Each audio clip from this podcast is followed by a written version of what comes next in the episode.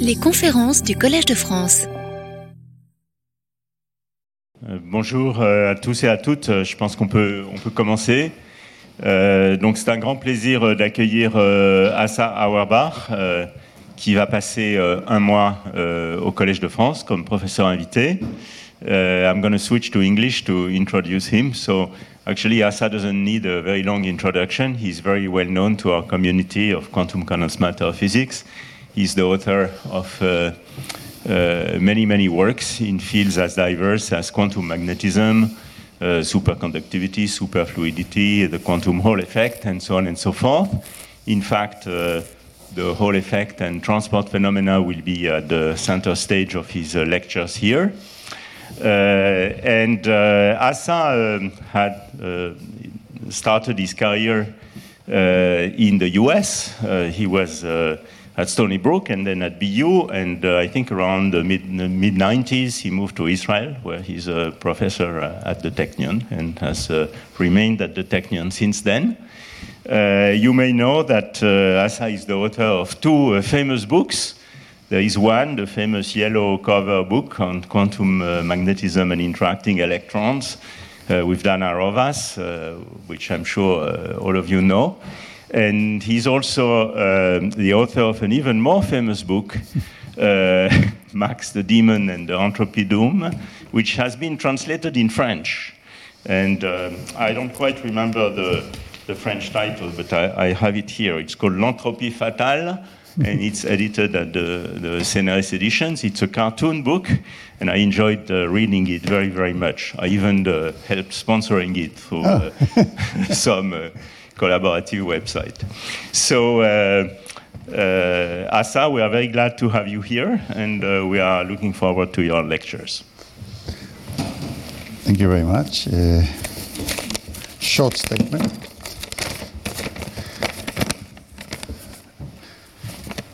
You can hear me, right?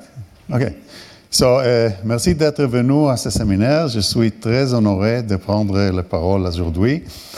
Euh, je suis désolé que mon français ne soit pas assez courant. Donc, avec votre permission, je vais passer à l'anglais.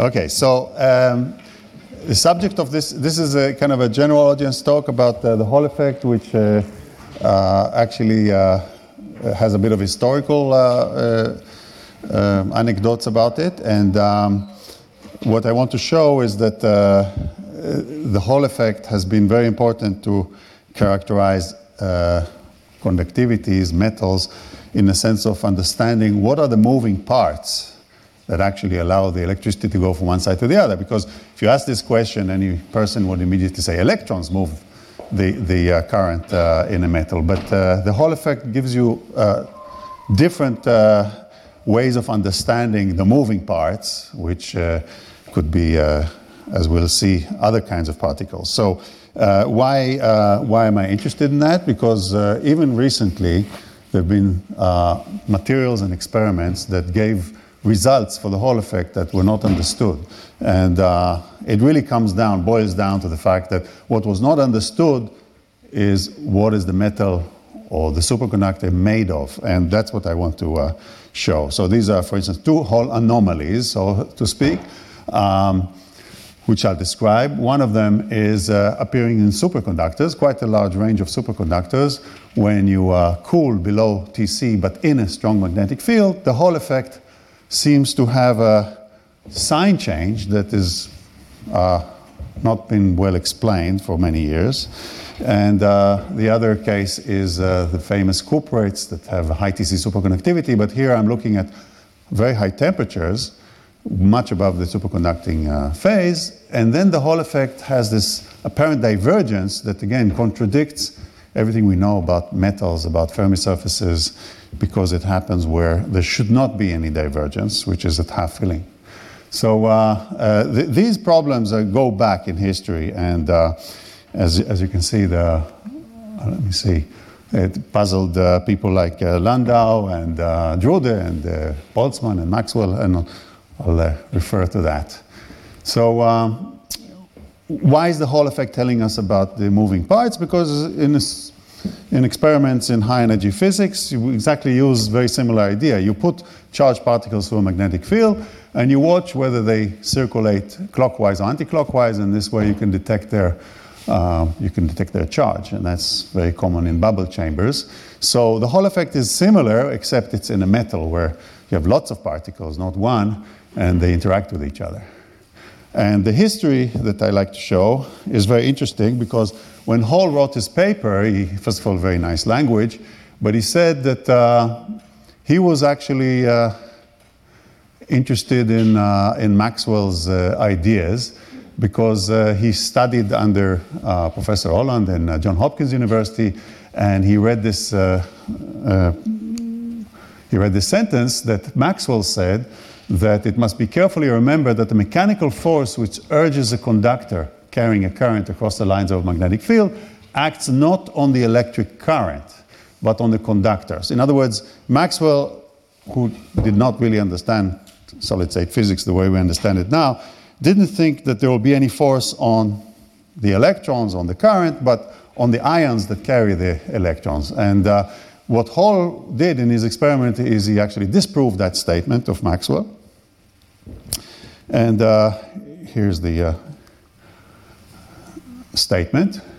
When uh, he describes this Hall effect, which is, of course, passing a current and then measuring a voltage drop on the uh, transverse direction, uh, and he sees that the effect was reversed when the magnetic field was reversed, and it was uh, not reversed when you change the poles of the galvanometer from one end. So, in other words, the short, the phenomena observed was just we should expect to see if the electric current was pressed, not the solid around it. So that was the, the reason the Hall effect was uh, considered an important uh, discovery at the time. And uh, it took a while to, uh, as you say, uh, to, to, understand this effect. So uh, when we explain this effect, you know, to elementary students, that's the meaning of Physiker Stein, you know, it's the first course in electricity in the Technion, uh, you actually cheat the students. You say, well, let us imagine that electrons are moving without interactions, without, uh, oh, sorry, I'm uh, going back. Oh, I'm not handling this correctly. Just a second. Yeah, so we have electrons moving in like the continuum, and they see uh, an electric field in one direction, a magnetic field in, outside the plane, and they move in the cyclotron orbits classically. And uh, there's a current that uh, is related to the velocity and their charge. And uh, that current is related to the electric field that uh, we see here, this electric field, through the sigma xy, the Hall conductivity. And you want to calculate the Hall conductivity. You can say, let us uh, move to the uh, moving frame of reference, which is uh, velocity v. And if you tune the velocity such that the electric field will go away, which will be c over b ey, then all these uh, electrons just move without, uh, eh, will not, will just go in circles and not move at all. You'll have zero current, zero electric field. And then uh, you ask, uh, what does that mean about V? You plug this into here, and of course, you'll get, uh, just a second yeah, you move into the moving frame and you'll get this relation that will say that the Hall conductivity is NEC over B. So you see the Hall conductivity will care about the charge, the sign E, and about the density. And uh, that result, of course, uh, never applies in metals, which has impurities and has a lattice. But um, it gives you a sense of why uh, the Hall conductivity tells you something about the uh, charge carriers. So this uh, explanation, of course, has been uh, modified by. Uh, uh, okay, so before that, there's a more sophisticated way of calculating sigma xy, which I will not discuss in these lectures, and that's uh, particular to uh, quantum Hall phases. These are quantum phases that you apply a very strong magnetic field, you change the nature of the electron correlations, and if you want to calculate the Hall effect there, it's convenient to use uh, topological formulas like uh, the, um, why doesn't it work? Yeah, oh, okay, it takes a while. The Chern formula, which is uh, knowing the ground state wave function dependence on all kinds of uh, Aharonov-Bohm that are passed in the holes of the torus. So it's a mathematical uh, identity that was proven by uh, uh, David Thouless and Yossi Avron.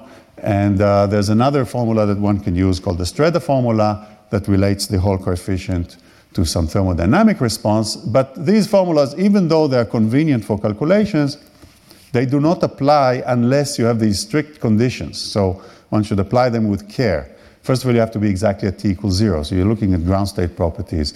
Then you have to insist that the system has no longitudinal conductivity and no dissipation. And then, you, if you are looking at a certain model, you have to uh, see that there's an excitation gap that remains finite in the large system limit in periodic boundary conditions. And then there's a, uh, essentially, in order to prove these relations, you have to take uh, what's called the inverse orders of limit of wave vector and frequency that uh, uh is demanded for DC response. So all these uh, show that these formulas have limited applicability uh, in metals, because metals have, of course, longitudinal conductivity, and one should use different formulas. So the um, history is that uh, Drude, actually, was a German physicist uh, in the beginning of the 20th century that uh, uh, thought that to think about electrons in metals is really to think about classical gases with no interactions. And classical gases uh, have some uh, scattering time called tau. And uh, because of that scattering, you get uh, both longitudinal and Hall uh, resistivity or conductivities. And this is the tensor that uh, is relevant to the uh, uh, transport, to the electrical transport. The longitudinal parts and the Hall parts are the, the diagonal off diagonal terms here. The longitudinal part does depend on the lifetime tau or between scattering events the electron density and the effective mass. The Hall, notice, is uh, depending on all these quantities and also on the magnetic field and on tau squared. So you see the Hall conductivity is very different than what we saw before in the lattice and impurity free model. So one should realize that the Hall conductivity does have all these dependencies in it.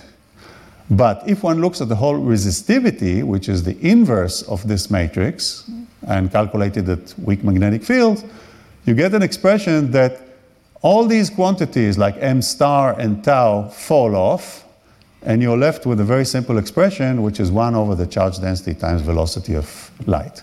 So this is a relation that uh, really makes the experimentalist use the Hall resistivity, not the conductivity, as a way of seeing how many charge carriers we have and what is their sign. Um, now, this expression from Drude is actually uh, quite general for band structures that are parabolic, which is below, uh, you know for semiconductors at the bottom of the band. And uh, the question that was always asked is uh, the funny thing about this relation is that it relates a quantity that you measure by essentially transport, and transport is a dynamical response function. It's something that has to do with time dependence and you would expect it to depend on lifetimes and all that, but it doesn't. So is that a general property of the Hall resistivity? And uh, the uh, statement that I want to make is that uh, in fact it is, but uh, it's not this simple relation in general, but the fact that this coefficient is actually a thermodynamic coefficient, a, th- a coefficient that is determined by statics, by equilibrium uh, quantities of the metal is actually general. Uh, maybe a question about this. As soon as you have one more band, right? Then you have to add in parallel. You have to add in parallel the whole so ratio of lifetimes. Yes. So or also, if you have two layers, because resistivity is a non-additive. So if you have two layers and they have different Hall coefficients, then you have to uh, know the difference in their sigma xx. So Right. But what I'm trying to say is that as soon as you have one more band, yes. the fact that the Hall number is actually a transport measurement and not purely thermodynamic.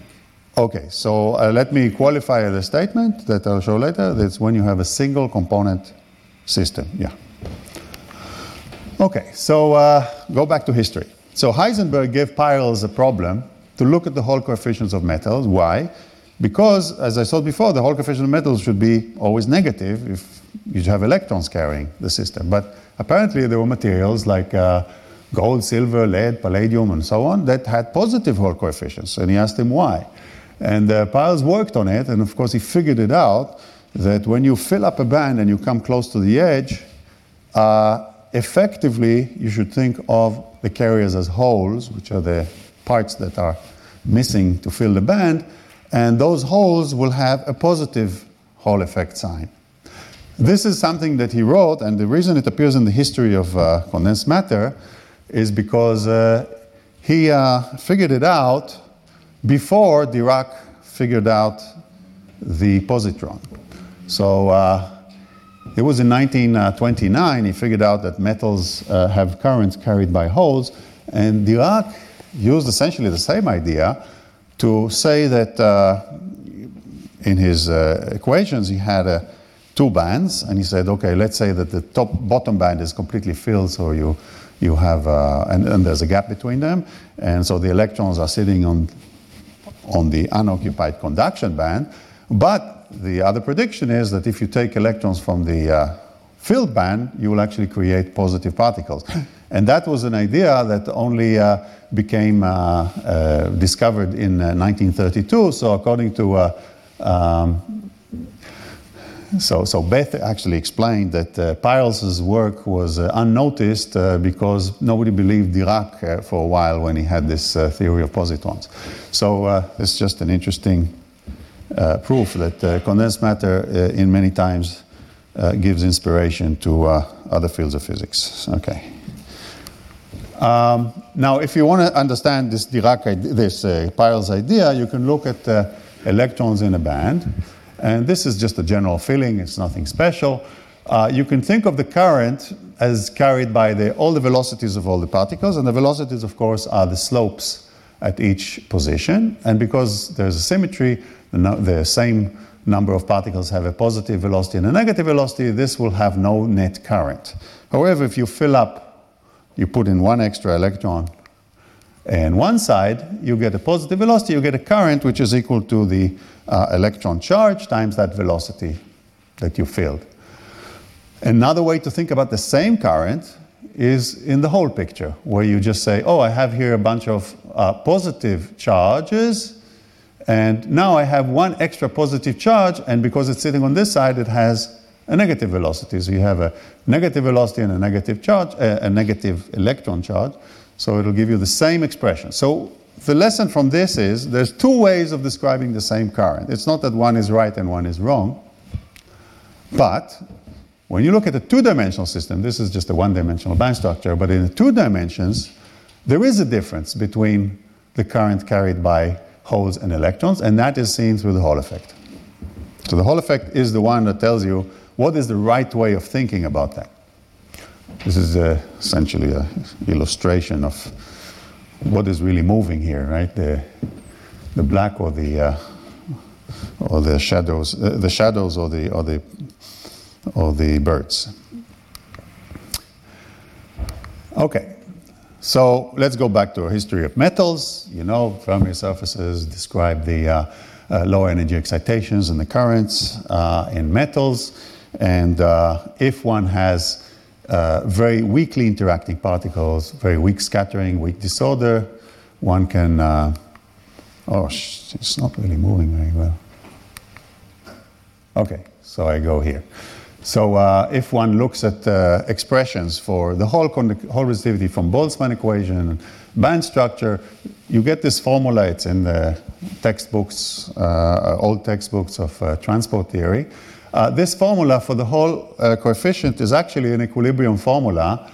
it is one that is derived in the approximation that the lifetime doesn't depend on the position on the Fermi surface, but it's totally a geometric function that uh, only cares about the curvature of the Fermi surface. And it will give you the sign of the hole depending on whether the Fermi surface is a closed ball or it's a, essentially the ball of the Fermi surface, uh, the sphere of the Fermi surface covers the empty sites. So um, uh, you take a two-dimensional band structure and uh, just a tight binding square lattice, and you'll see immediately that if you are uh, the Fermi surfaces are these curves. If you are filling uh, the bottom electrons, uh, uh, the bottom states, you get electron-like closed Fermi surfaces. And if you fill above half filling, it should be positive, and therefore the Hall coefficient with this formula crosses zero. No singularities anywhere in the band. There is a singularity at the bottom of the band and the top of the band at n equal 2 and n equals 0, but nothing in the middle.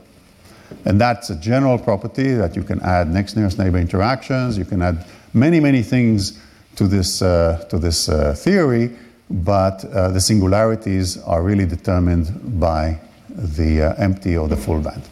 So once you see this, and, and this is with uh, next nearest neighbor interaction. So what the next nearest neighbor interaction does, it moves the zero crossing from half filling to the left or the right, depending on the sign of the effect, because you can see the curvature now is, even at half filling, has the uh, negative curvature in most places. So uh, this is the well-known result that everybody uses and is modified by adding scattering rates that depend on k, but this singularity is still, uh, the, the, the, absence of a singularity in the band is a general property of Fermi liquid theory. Okay, so once we realize that, we look at the experiments. And this is experiments in uh, lanthanum strontium copper oxide, doped. So one has to understand that people plot this curve such that the electron density goes from the right to the left. This is the density of one electron per site, so it's half filling. So, as I said before, in the tight binding model, nearest neighbor, the Hall effect should vanish here smoothly, just go to zero. But the experiments show that it diverges with a positive number. Now, the fact that it's positive, one argued, comes from adding next nearest neighbor interactions, pushing the zero crossing to some value. So getting a positive number here is not necessarily a sign of breakdown of Fermi liquid theory, but the sign, the fact that it's divergent, and this is at quite high temperature, above any kind of a, uh, disordering transition or, or, breaking of symmetries due to lower energy phases, uh, is an anomaly. This is something that we need to explain.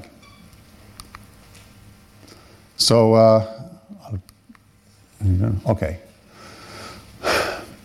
So we come into the realm of strange metals. These are metals that. Uh, did I miss something? Yeah, no, I didn't. Okay. So uh, this is a, a, chunk of material called YBCO, high TC superconductor.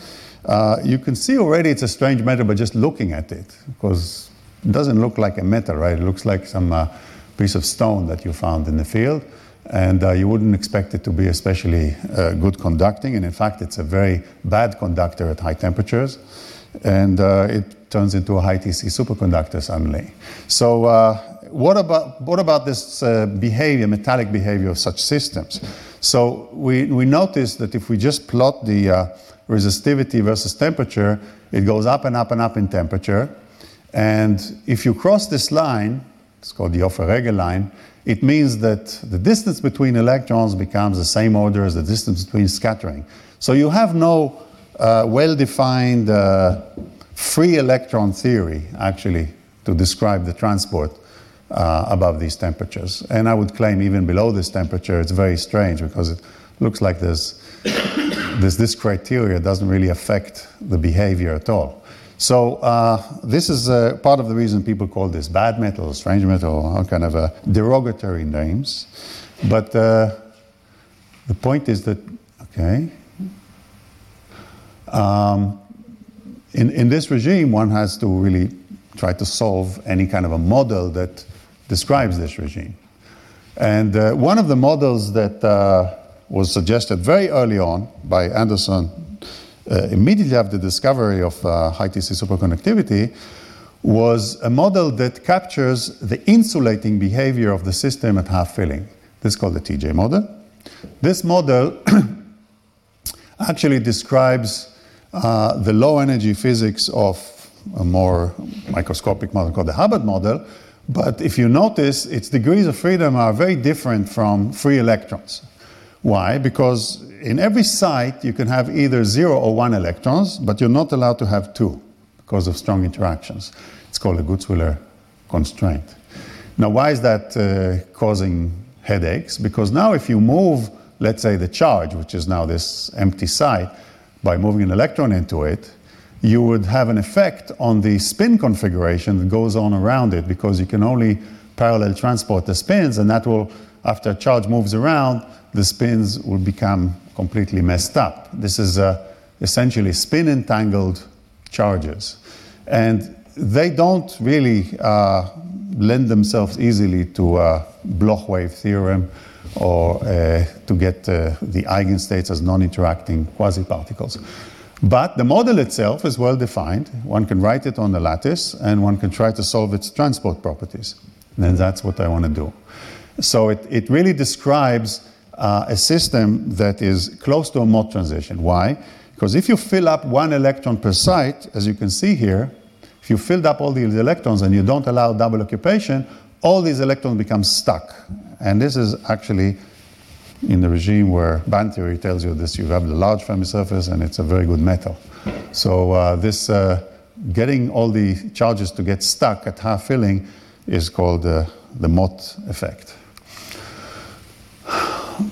Now, to calculate the conductivity or the, the, the, Hall conductivity in that regime, we needed actually to develop some uh, for new formulas in quantum transport theory. It turns out that for the Hall coefficient, uh, as I said earlier, uh, there is an expression given in terms of two terms, and that expression can be calculated in a much easier way than calculating what's called the Kubo formula, which is the usual way people do uh, calculations for uh, model Hamiltonians.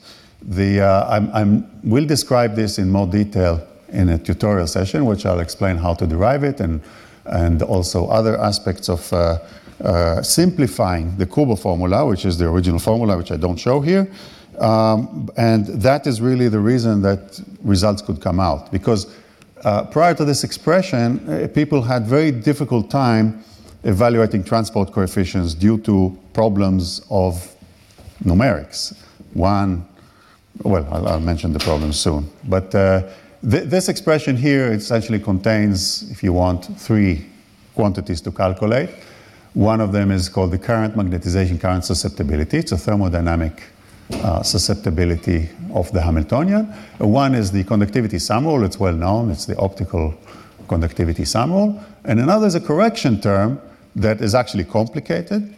And uh, the main uh, goal is to evaluate it, estimate it, and see if it's large enough to change the results we get from this term. And that's necessary to do, but we found already after experience some uh, conditions on which we can uh, bound this by uh, calculations, by numerical calculations. So uh, the formula is containing only terms that are equilibrium coefficients.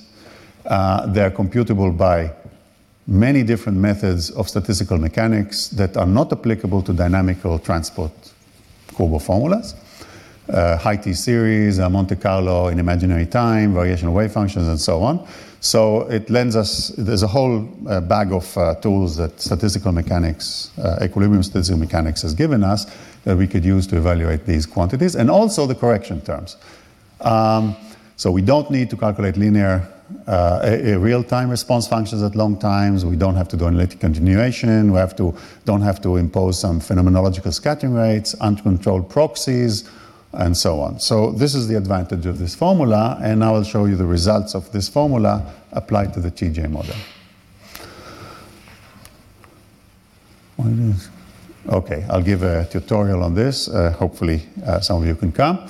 Uh, this is the result. So I, am comparing my results to the non-interacting theory, the theory which has no interactions, which is the usual, or weak interactions if you want, weak scattering, which is the theory that can be uh, applied, the Boltzmann equation and diagrammatic perturbation theory and so on. That theory will tell you for the tight binding model with no next nearest neighbor interaction, the Hall effect is totally negative. It diverges, as we said, in the bottom of the band and it crosses zero, that's the white area at half filling. And uh, you can understand all the metallic behavior in such a, in such a non-interacting model with the Fermi surface. On the other hand, the TJ model, which close to half filling really is described by these projected holes, has a completely different behavior of the Hall coefficient. First of all, the sign gets reversed already at quite high doping.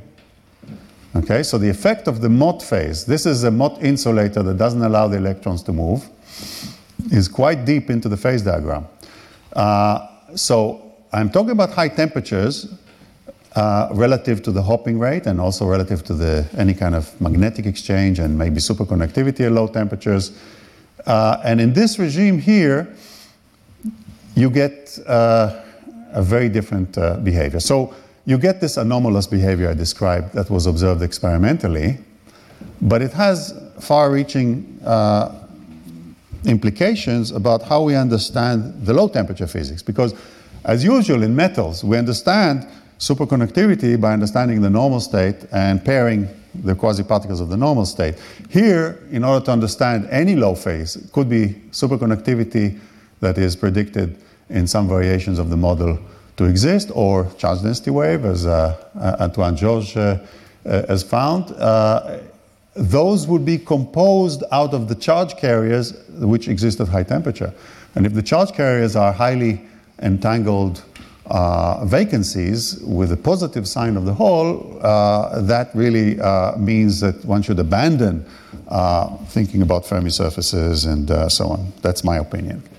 But, anyways, the, this is the, the result. And one would like to understand why is the Hall sign reversed and why does it behave like a semiconductor at zero filling when in fact it's close to half filling. And just to make sure I understand, so yeah. here we are talking about temperatures which are larger than the hopping. Uh, no, we, with the Monte Carlo we went down to uh, up to order J. Okay. There's still no minus sign problem there, and the, the, so the Monte Carlo is fine there. Um, anyway, so, so then there wasn't much of a change between T and J.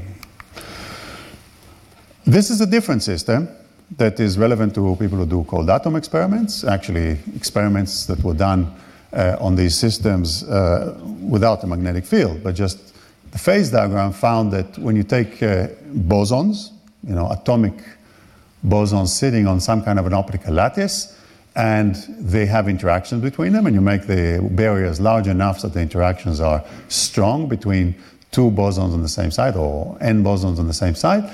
Uh, that system uh, will have these uh, phases where if you have one exactly or two or three bosons per side, the system becomes insulating or becomes uh, essentially a gapped insulator that charge cannot move or density cannot move around. Now, this is the phase diagram in the uh, density versus interaction strength at low temperature. Um, and uh, it's quite simple. You have these Mott lines. These are lines, like we have in the TJ model, of uh, an integer number of uh, particles per site. And what we found calculating uh, Chern numbers and the, the series of papers here, and also using the formulas recently that I showed before, that uh, between two Mott lines, you have superfluid. You have essentially a superfluid of bosons, but it's different than the superfluid that you get in the continuum, like in uh, helium 4, because you have a lattice, and the lattice is very strong, and there's strong interactions on the lattice. So what you get is between two Mott insulators, you get uh, a sign reversal of the Hall exactly halfway between two Mott insulators. And that comes uh, Okay, I'll show you the calculation here. Yeah, so this is the, the calculation using our formula. Uh, this is the Hall conductivity. Oh, why do I have it? Oh, I'm sorry about this. This doesn't work very well. Okay, so uh, what you see here, uh, the line, I don't want that. Yeah, the line here why does it? I didn't touch that. Okay. I won't use that. I use a stick? No. Never mind. Um, so, uh, yeah. The, uh, the three lines are actually the sign of the correction term. I, I, told you the correction term is complicated to calculate, in fact, very complicated. But what we see is that when we add the second, it's a sum, but we add the, the fourth first term, which gives you the second order, and then the other four terms that give you the, uh, or six terms that give you the fourth order, uh, the lines don't change very much. Qualitatively, uh, it looks quite the same, even when you look at the uh, lowest order calculation. So this is a, uh, an example application of the formula. But what it shows you that uh, you have a Hall sign change at half filling in these hardcore bosons. And that's actually something that has not been confirmed experimentally uh, because of the difficulty of applying an effective magnetic field on, uh, on cold atoms, but maybe it will be uh, possible to do that somehow. Anyway, so this is uh, an interesting effect of the Mott phase changing the nature of the carriers. Because uh, if you want to kind of get the bottom line of all this picture, you have particles, and it doesn't matter now if they're fermions or bosons, there's strong interactions between the particles, and they induce hardcore constraint. So uh, if you think about hardcore particles moving, then uh, you see that if you have uh, uh a minority of sites occupied, then the motion is carried by the particles.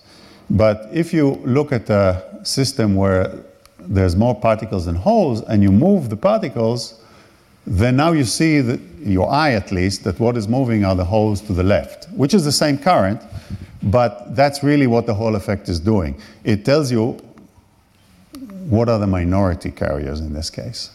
So the Hall sign is determined by the minority of particles versus vacancies when you have this Mott physics, this interaction physics dominating and not let's say, band structure physics. Okay, so I, I, finished this part of the talk. How much time do I have? I don't want to. Uh, you still have about 20 minutes. Okay, so this is another system, but again, the Hall coefficient will tell us interesting things about that system. It's a system of a superconductor. Superconductivity, again, I'm being kind of general here, explaining what I think is most important to, to know from superconductivity. Superconductivity is a property of uh, a, an electronic system or charge system when you uh, uh, bring close to it a magnetic field.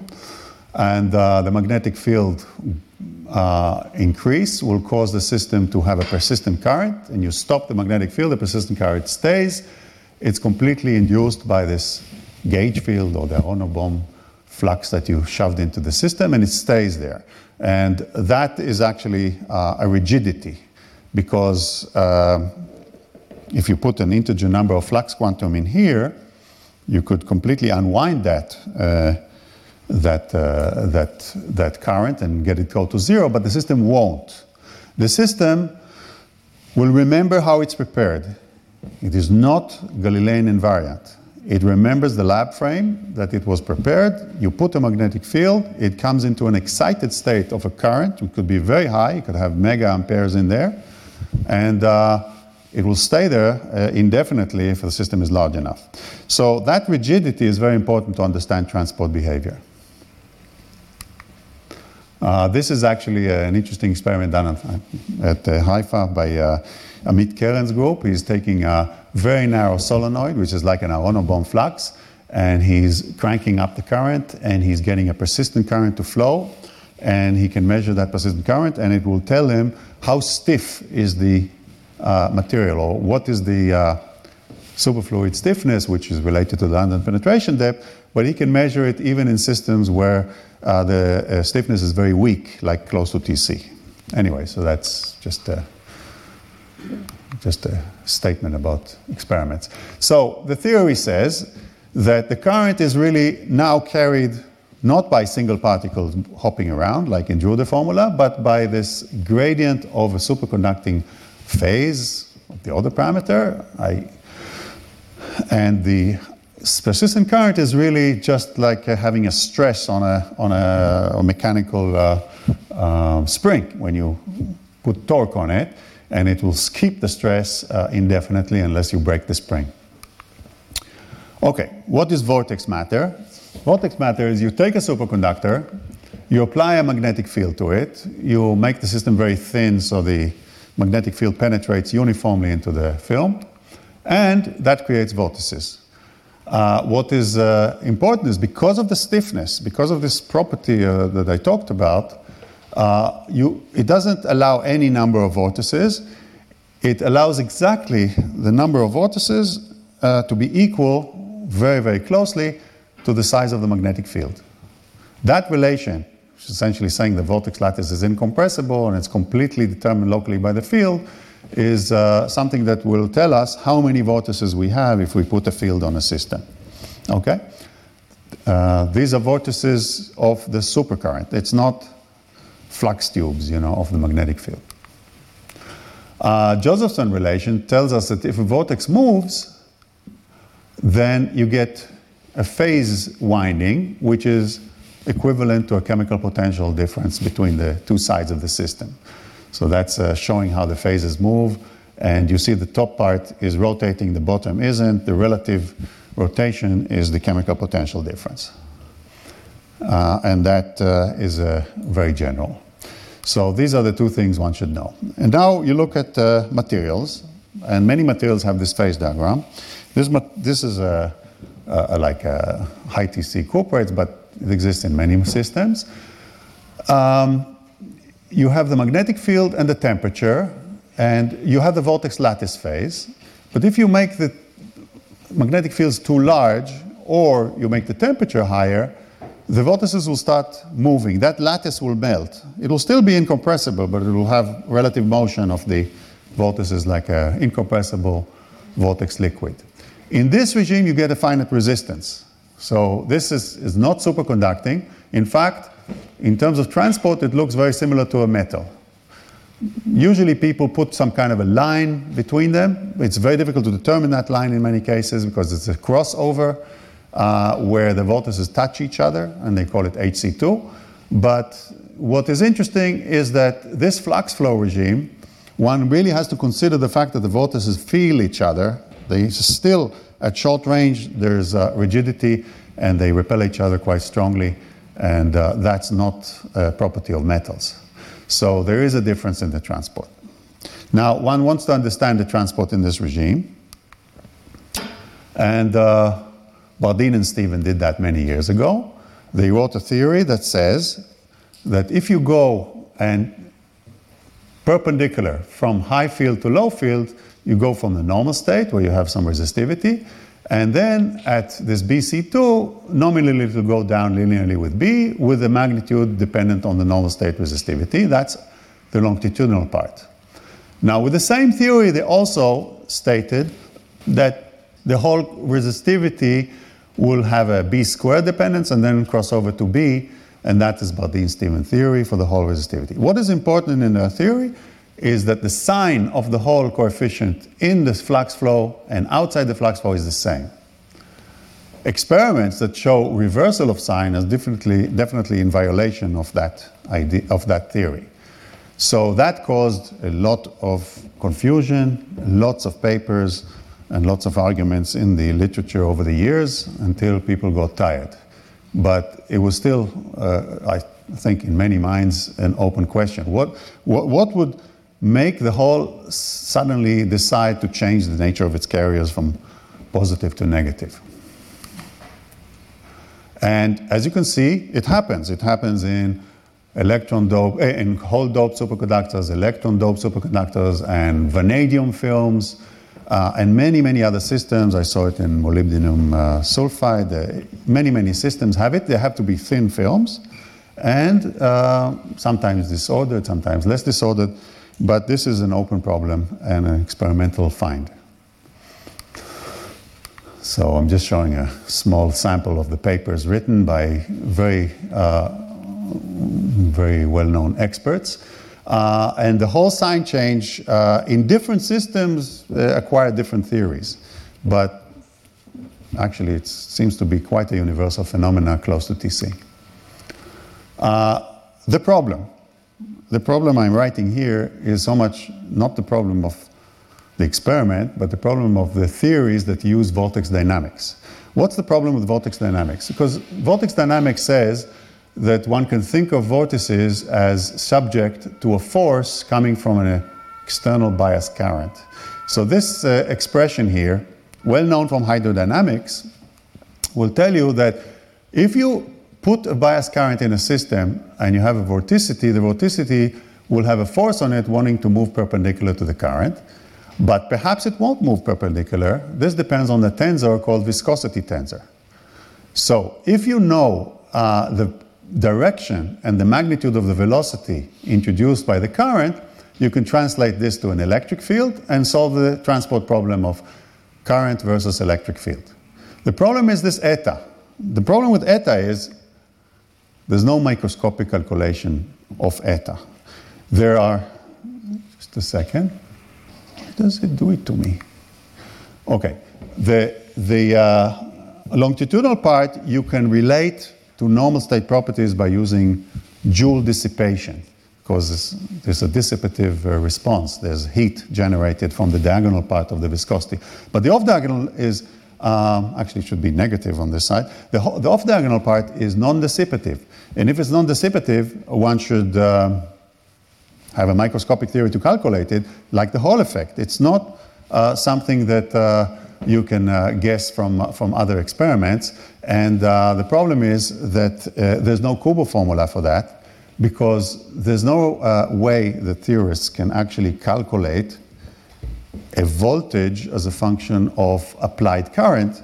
You can take a Hamiltonian, you can put fields on it, but you can't force the system to have a current. Now, there's only a very special case that you could do it, uh, which is non interacting electrons in the Landau formula or something like that. But in general, if you have a many body system and you want to do a computation, you put it on a finite, uh, finite uh, boundaries, you know, open boundary condition, uh, th- this is a serious uh, theoretical problem. But the upshot of all that is that there was huge arguments about this eta Hall. So uh, we decided to revise the theory and look at it in a different way. And the different way is actually more natural in terms of linear response. We look at the superconductor, we apply a magnetic field, we create the vortices, and we put a voltage. And then experimentalists would be immediately shouting, you're going to make a short, right? The superconductor. You apply to it a voltage, uh, the system will have a linearly increasing uh, in time current and uh, will burn the fuse, if not something more. However, there's another option, especially in the flux flow regime, which is that the, uh, the vortices will move. Now, if the vortices will move, that will create this EMF, the Josephson coupling that I showed before, and that will essentially be uh, exactly the, the EMF that will uh, be the same as the voltage drop that you have here. And uh, you'll have a finite current, not an infinite current. Now, the only steady state that will allow you to have a finite constant current must obey a very precise relation between the velocity of the vortex and the electric field with no parameters of material inside. This is Josephson's relation, but turned on its head. In other words, here I know E and B, and I tell you what V is exactly. What is nice about V, it's completely in the Hall direction, so the velocities of the vortices are perpendicular to the electric field. But you haven't solved the transport problem unless you give me the currents. So you have to calculate both the current, the Hall current, and the longitudinal current, knowing that the vortices are moving with this particular velocity. Okay? So that's really the way to think about it. So now the question is what is the current? And this is done in this paper uh, with Dan Arovas. Uh, oh, I'm having a hard time here. So each vortex is creating an EMF, but all the vortices together are um, creating essentially the electric field that uh, we said before uh, has to be the same electric field that's uh, measured outside. Uh, but inside the core, the electric field is stronger because there's a relation between the total electric field and the inside electric field coming from theory of polarization.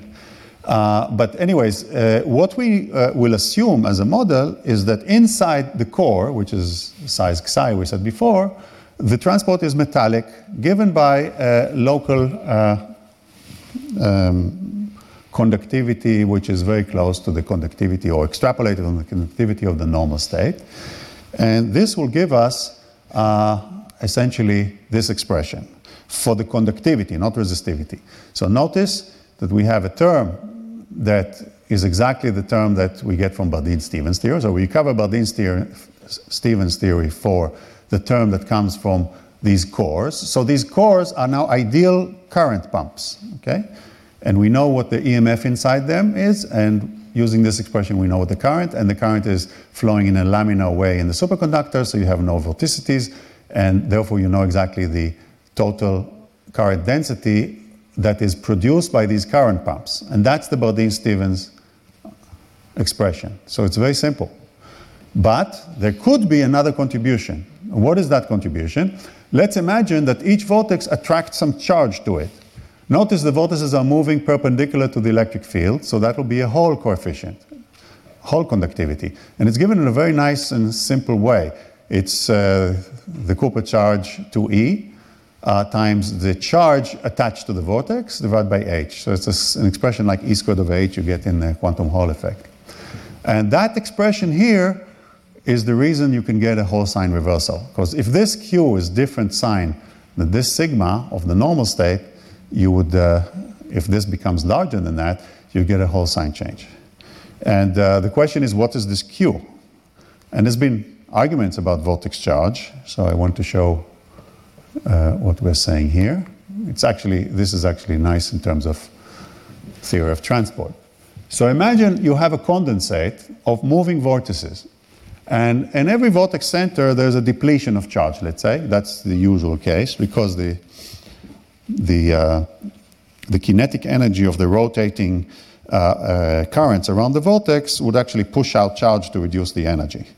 And if you have that condition, you get a charge depletion QV. And notice that you have a motion. the question is, what is the current associated with this motion?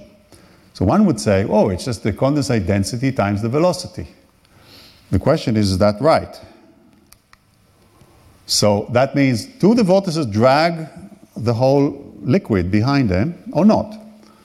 So the initial statement is maybe yes, but the answer is no. What is dragged is only the depletion, only the part of the charge that is related to the positions of the vortices that is created essentially by the vortex existence that moves with the velocity v. And then the current is going to be qvv, will have actually the opposite sign to if the whole condensate moves. So this is a serious problem that when we published the paper on SciPost, actually on purpose I did on SciPost because I wanted to get good referee reports of people who really, uh, uh, you know, want to understand. And uh, the point is that there was a misconception in the field, and it still exists, that uh, when you drag uh, a vortex, you move the whole condensate. Now, the reason it's not true is because it's not a classical liquid. And I'll show you the difference between a classical liquid and a superfluid. Its momentum cannot be imparted on a superconducting condensate by slowly moving potentials, and you cannot drag it. In other words, if you move a potential and a vortex position is like a potential. It's coming from the fact that the Hamiltonian has a, uh, essentially a vector potential that tells you where the vortices are. And when you move that potential, you, uh, you will not move the superconductor because uh, if you do it slowly enough, because the uh, superfluid is rigid and attached to the frame it was prepared at. So uh, this is known, okay? You cannot row, for instance, on a superfluid lake Okay, the oars will not move the boat. The oars will just go through the superfluid. You might have oscillations, time-dependent oscillations, but you won't have a motion because you can't uh, give the superfluid a momentum if you're doing it uh, slow enough. It uh, essentially wants to keep its zero momentum state. So uh, that's uh, an example of trying to swim in a superfluid or fly in a superfluid or, or, or anything, you know, fly an airplane in a superfluid, you can't because you won't have all these possibilities of um, essentially creating vorticity uh, to give you a way of putting a force on the superfluid. So uh, this is a counterexample on a classical lake. Oh, I wanted to show you the movie. Why doesn't it move? No, maybe I'll do it here. Yeah, so you see that in a classical lake you can impart momentum to a, to a lake quite nicely. Okay, now the charge itself, there's another problem. The charge itself on each layer is completely neutralized uh, within the layer if it's uh, uh, I'm just going to stop using it.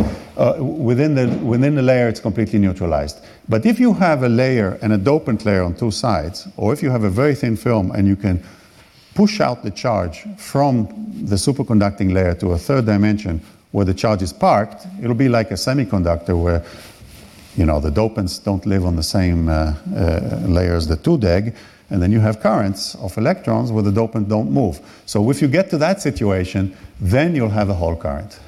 And uh, we calculated uh, uh, from the experiment what is the size of the vortex charge that these experiments give. So you have to invert the matrix of rho xx and rho xy to get sigma, and uh, using this expression and subtracting the extrapolated value from the high temperature, uh, we got the vortex charge.